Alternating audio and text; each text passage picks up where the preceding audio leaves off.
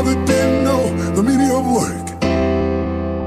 He disrespected mama and treated us like that.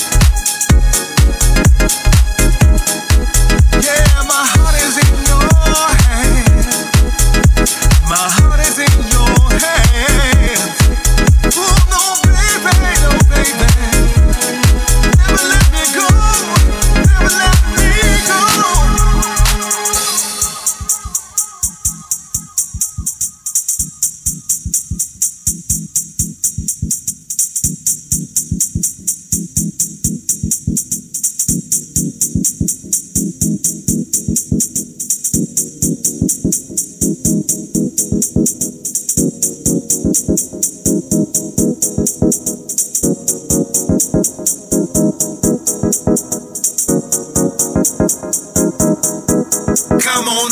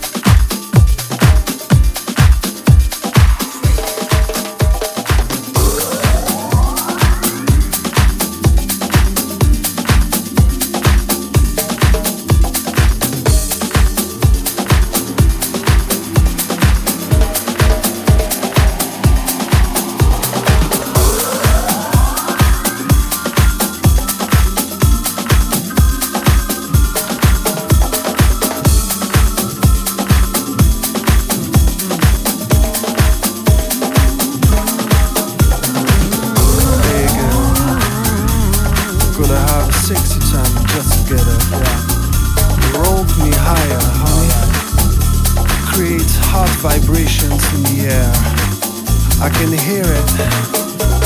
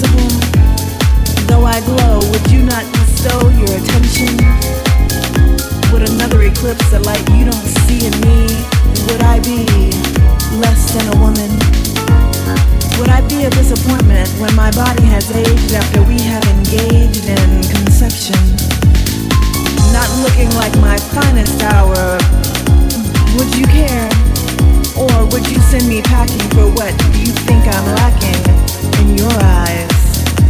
Would I be less than a woman? If I were a stay at home, or worked my will and body to the bone, creating a comfortable home, would your love be less shown? Would you conspire to retire me? Would you think me unworthy? Would you leave me to wonder why you stopped trying to attain and contain the flame that is my inner fire, that is being a woman? Would you need me? Would you want me? Would you attest to the unrest my soul imposes? as I independently draw out your insecurities, challenging your sensitive masculinity. You understand as a man that my love is so deep, you might drown just at the thought of being held in my cocoon, my womb. If my words speak my heart, speak my mind, would you find me less than your respect? Or would you try to protect me less of sex? Would you prefer me seen and not heard?